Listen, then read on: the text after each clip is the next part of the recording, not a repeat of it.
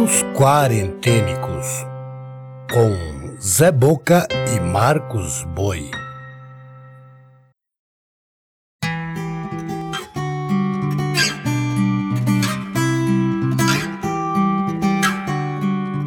Olá, eu sou Zé Boca, contador de histórias.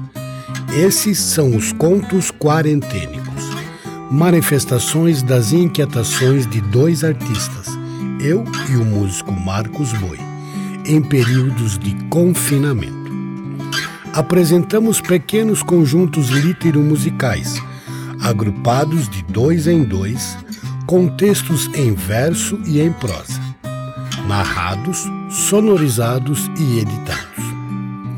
A curadoria e narração são do Zé Boca, e a trilha sonora e edição final ficam por conta de Marcos Boi.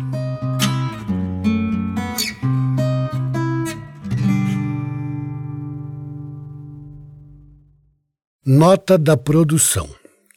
Publicamos sempre uma breve biografia do autor ou autora apresentados. Porém, alguns são recorrentes. Nesse caso, optamos por fazer a apresentação do seu perfil apenas na primeira aparição. Portanto, se ouvir um autor ou uma autora e não tiver a sua biografia, é porque está na primeira temporada e episódio que o autor ou a autora apareceu. A seguir ouviremos Machado de Assis. Joaquim Maria Machado de Assis, escritor brasileiro. Considerado por muitos críticos, estudiosos, escritores e leitores o maior nome da literatura brasileira. Escreveu em praticamente todos os gêneros, sendo poeta, romancista, cronista, dramaturgo, contista, folhetinista, jornalista e crítico literário. Negro, testemunhou a abolição da escravatura e a mudança política no país quando a República substituiu o Império, além das mais diversas reviravoltas pelo mundo em finais do século XIX e início do século XX tendo sido grande comentador e relator dos eventos políticos sociais de sua época. A extensa obra machadiana constitui-se de dez romances, 205 contos, dez peças teatrais, cinco coletâneas de poemas e sonetos e mais de 600 crônicas. Machado é considerado o introdutor do realismo no Brasil, com a publicação de Memórias Póstumas de Brás Cubas, em 1881, por sua inovação literária e por sua audácia em temas sociais e precoces.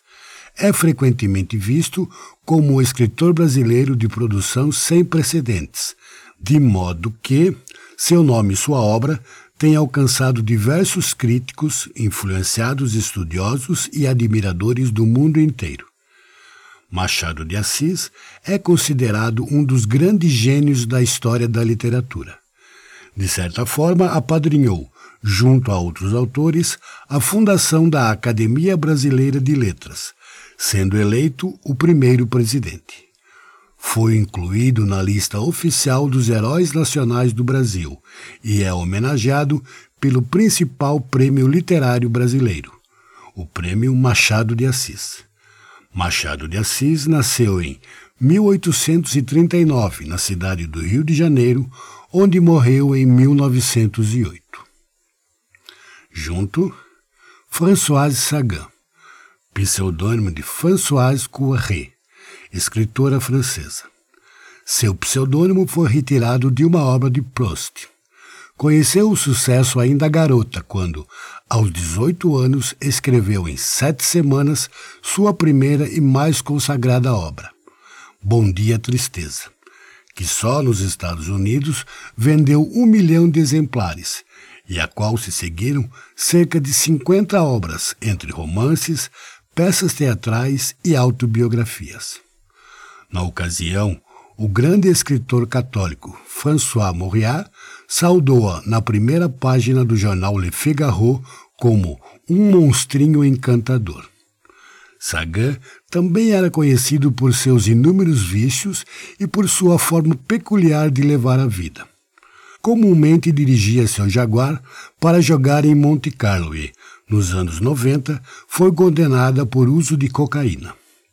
Uma vez envolveu-se em um acidente de carro, que a deixou em coma por algum tempo. Foi amiga, entre outros, de Tennessee Williams, Orson Welles, François Mitterrand e um dos maiores intelectuais de todos os tempos, o filósofo Jean-Paul Sartre. Mas não havia mais nenhum deles ao seu lado na época de sua morte, afundada em dívidas, doente e solitária. François Sagan nasceu em 1935 em Cajarc, Lot, na França, e morreu em Anfer, na Normandia, França, em 2004. Uma criatura.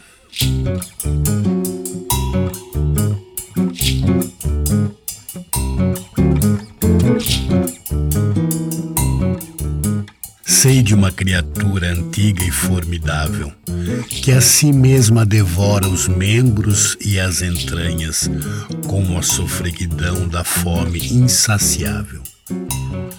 Habita juntamente os vales e as montanhas, e no mar que se rasga à maneira de abismo, espreguiça-se toda em convulsões estranhas traz impresso na fronte o obscuro despotismo.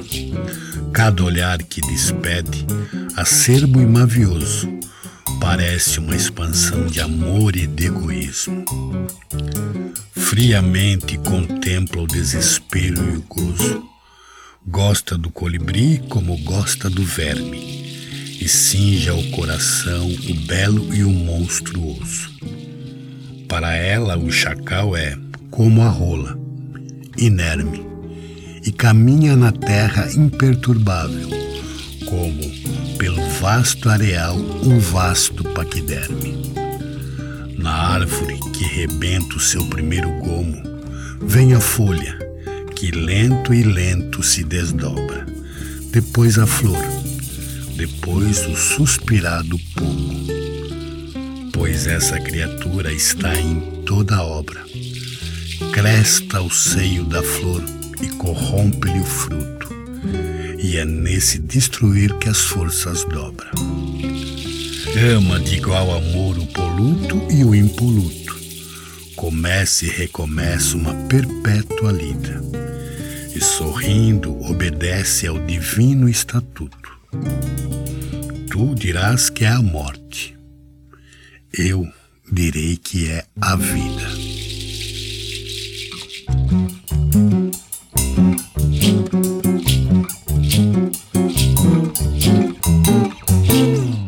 Machado de Assis em Poesias Completas, do então inédito livro Ocidentais, edição do autor, original em 1901. Bom dia, tristeza. Fragmento.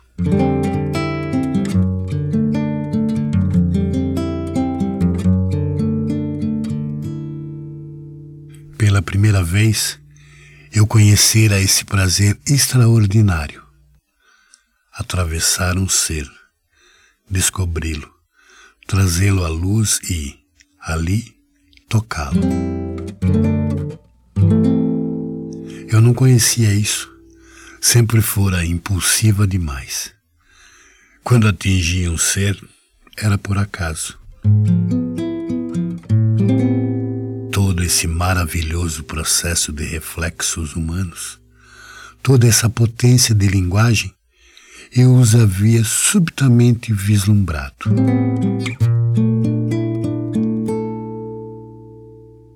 Pena que fosse pela via da mentira.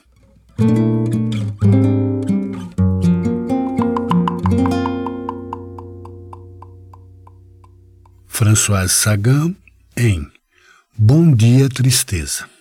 Tradução: Maria Luísa de Andrade Ribeiro. Edição em Brasil, editora Difusão. Na sequência teremos Sérgio Vaz, poeta brasileiro. Nascido mineiro, migrou-se com a família para a cidade de São Paulo. Mais tarde, estabeleceu-se em Taboão da Serra, região metropolitana de São Paulo. Ativista artístico-social, fundou em 2000 a Cooperativa Cultural da Periferia, a Cooperifa. Também foi criador do Sarau da Cooperifa, que semanalmente reúne cerca de 400 pessoas no Jardim Guarujá para ler e criar poesia promoveu em 2007 a Semana de Arte Moderna da Periferia, inspirado na Semana de Arte Moderna de 1922.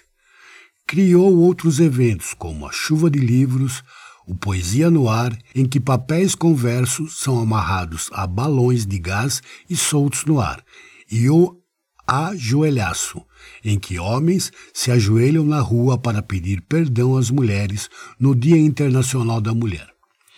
Foi escolhido pela revista Época um dos 100 brasileiros mais influentes de 2009. Foi homenageado pela Escola de Samba Imperatriz do Samba, do primeiro grupo de Tabuão da Serra, que apresentou o enredo Sérgio Vaz, o poeta da periferia. Seus primeiros livros foram edições independentes. Só veio a ser publicado por uma editora em 2007, quando a Global lançou colecionador de pedras. Autor premiado, recebeu, entre outros prêmios, o prêmio da Unicef em 2007, Orali Laché, concedido pelo Grupo Cultural Afro-Reg em 2010, e o Prêmio Governador de São Paulo, categorias Inclusão Cultural e Destaque Cultural, pela Secretaria de Cultura de São Paulo. Sérgio Vaz nasceu em 1964 em Ladainha, Minas Gerais. Quando gravamos esse texto, está com 58 anos. Junto, Rafael Tirbes. Rafael Tirbes Magraner, escritor e crítico literário espanhol. Com a idade de quatro anos, o seu pai faleceu. Desde os oito anos, estudou em colégios de órfãos de ferroviários, em Ávila e León. Aos 16, mudou-se para Madrid, onde estudou História Moderna e Contemporânea. Em 1969, mudou-se para Paris, onde permaneceu um ano. Também viveu em Marrocos, onde foi professor de espanhol. Viveu em Barcelona, Corunha e Extremadura. E no ano de 2000 regressou a Alicante. Dedicou-se à crítica literária durante algum tempo e, posteriormente, a outras atividades jornalísticas, como artigos gastronômicos e os relatos de viagem. A sua primeira novela, Mimon, de 1988, foi finalista do Prêmio Heraldi, e a sua obra, La Larga Marcha, foi galardoada em Alemanha.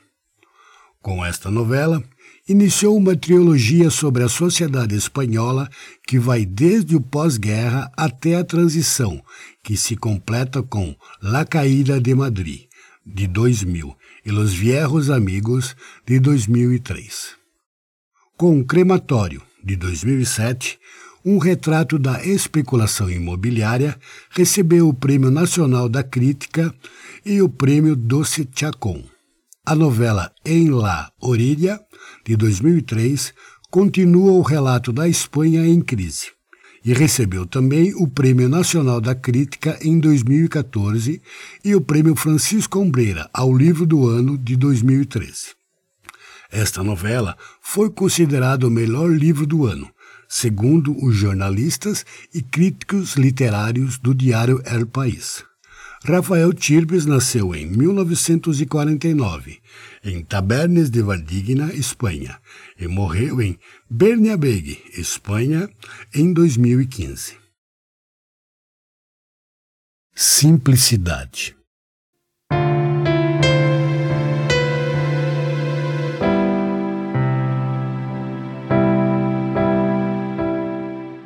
No princípio, quando era verbo, de tão pequeno me achava grande, uma enorme sombra diante de um sol pequeno.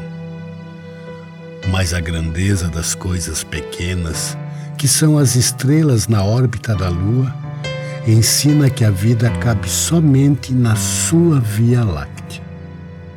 Porém, se no teu infinito não cabe a escuridão alheia, você brilha tão intenso que o universo cabe todo numa casca de nós. E aí, de tão grande a simplicidade, nasce em teu coração um planeta melhor. Eu, tu, eles, nós, vós.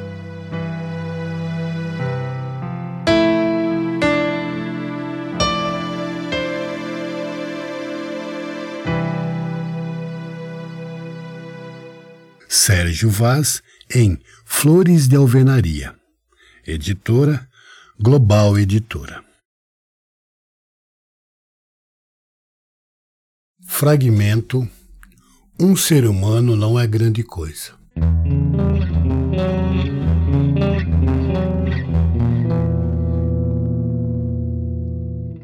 Não tenhamos ilusões. Um ser humano não é grande coisa. De fato, há tantos que os governos não sabem o que fazer com eles.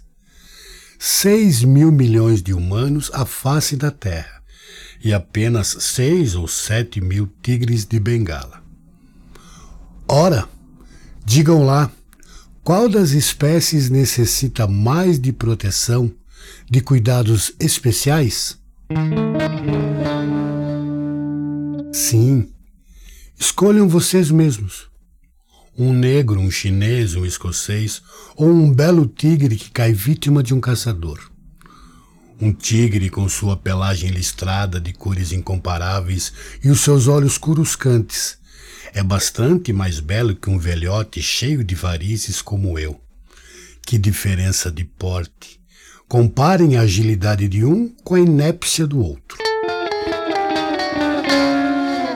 Acabou essa ilusão, segundo a qual o homem é o centro do universo. É verdade que no animal humano distinguimos os gestos, os rostos e as vozes, o que estimula a nossa empatia. Mas também distinguimos características particulares que associamos ao sentimento, num gato doméstico, num cão com o qual convivemos.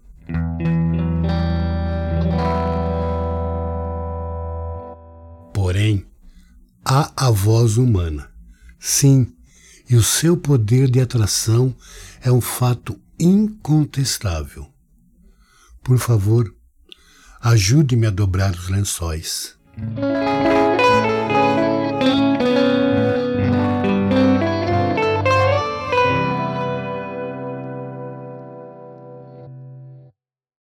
Rafael Kirbis em Na Margem. Tradução Rui Pires Cabral. Editora Assírio e Alvim. Encerrando o episódio, Nadine Goldmeier, escritora sul-africana. É autora de mais de 30 livros, na sua maioria crônicas sobre a deterioração social que afetou a África do Sul durante o regime do apartheid. Desde o romance de estreia Os Dias da Mentira, de 1953, até o Conservacionista de 1974, obra com que foi vencedora do prêmio Man Booker na Alemanha. Dedicou-se a dramatizar as difíceis escolhas morais surgidas numa sociedade marcada pela segregação racial. A escritora foi uma das mais importantes vozes contra o apartheid na África do Sul e, a maior parte dos seus mais de 30 livros foi focada na situação social do país durante esse período. Recebeu o Nobel de Literatura de 1991. Nadine Goldmeier nasceu em 1923 em Joanesburgo, África do Sul, onde morreu em 2014. Junto, Voltaire pseudônimo de François-Marie Arouet, escritor, ensaísta, deísta e filósofo iluminista francês. Conhecido pela sua perspicácia e espirituosidade na defesa das liberdades civis, inclusive liberdade religiosa e livre comércio. É um dentre muitas figuras do Iluminismo cujas obras e ideias influenciaram pensadores importantes tanto na Revolução Francesa quanto da Americana. Escritor prolífico, produziu cerca de 70 obras em quase todas as formas literárias, assinando peças de teatro, poemas, romances, ensaios, obras científicas e histórias, mais de 20 mil cartas e mais de 2 mil livros e panfletos. Foi um defensor aberto da reforma social, apesar das rígidas leis de censuras e severas punições para quem as quebrasse. Um polemista satírico, ele frequentemente usou suas obras para criticar a Igreja Católica e as instituições francesas do seu tempo.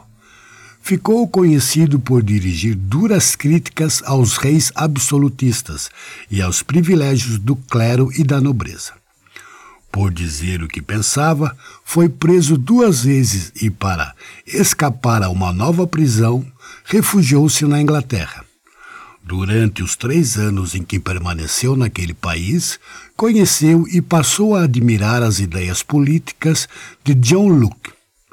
Voltaire nasceu em 1694, em Paris, França, onde morreu em 1778.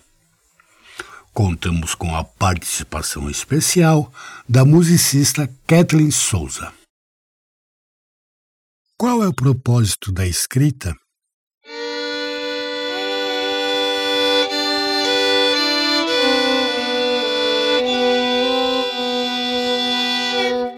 Para mim, pessoalmente, é realmente para explicar o mistério da vida. E o mistério da vida inclui, claro, os pessoais, os políticos, as forças que nos tornam aquilo que somos, enquanto existe outra força dentro de nós a lutar para que sejamos algo diferente.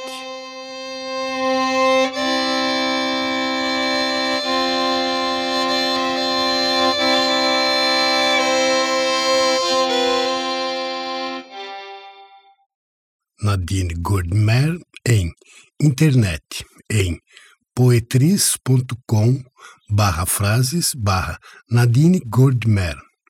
Fonte original e tradução não identificados. Causas e curas para o fanatismo. Fragmentos.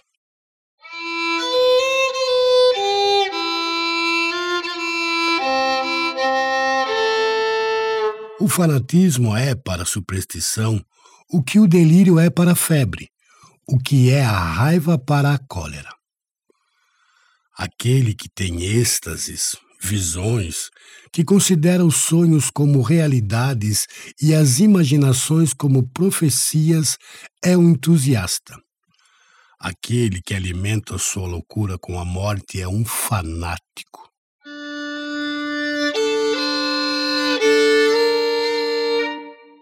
De ordinário, são os velhacos que conduzem os fanáticos e que lhes põem o punhal nas mãos.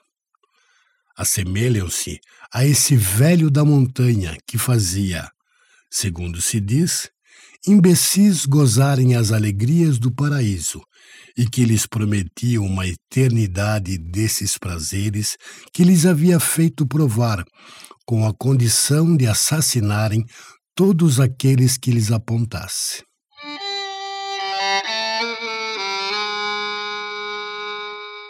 Se a nossa santa religião tem sido frequentemente corrompida por esse furor infernal, é a loucura humana que se deve culpar.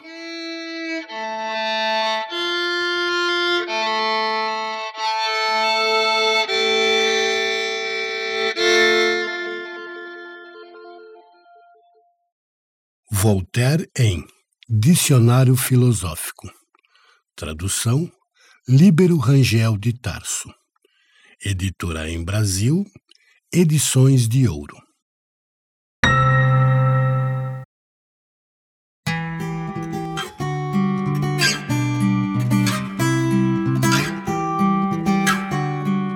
Você acabou de ouvir Contos Quarentênicos.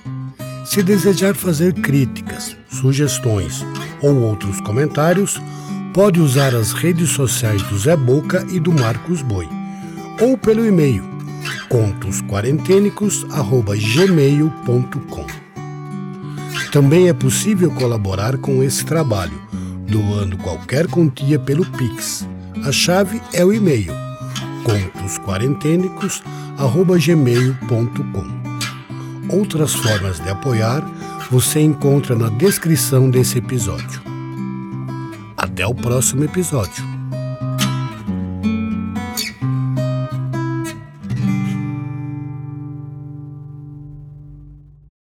Contos Quarentênicos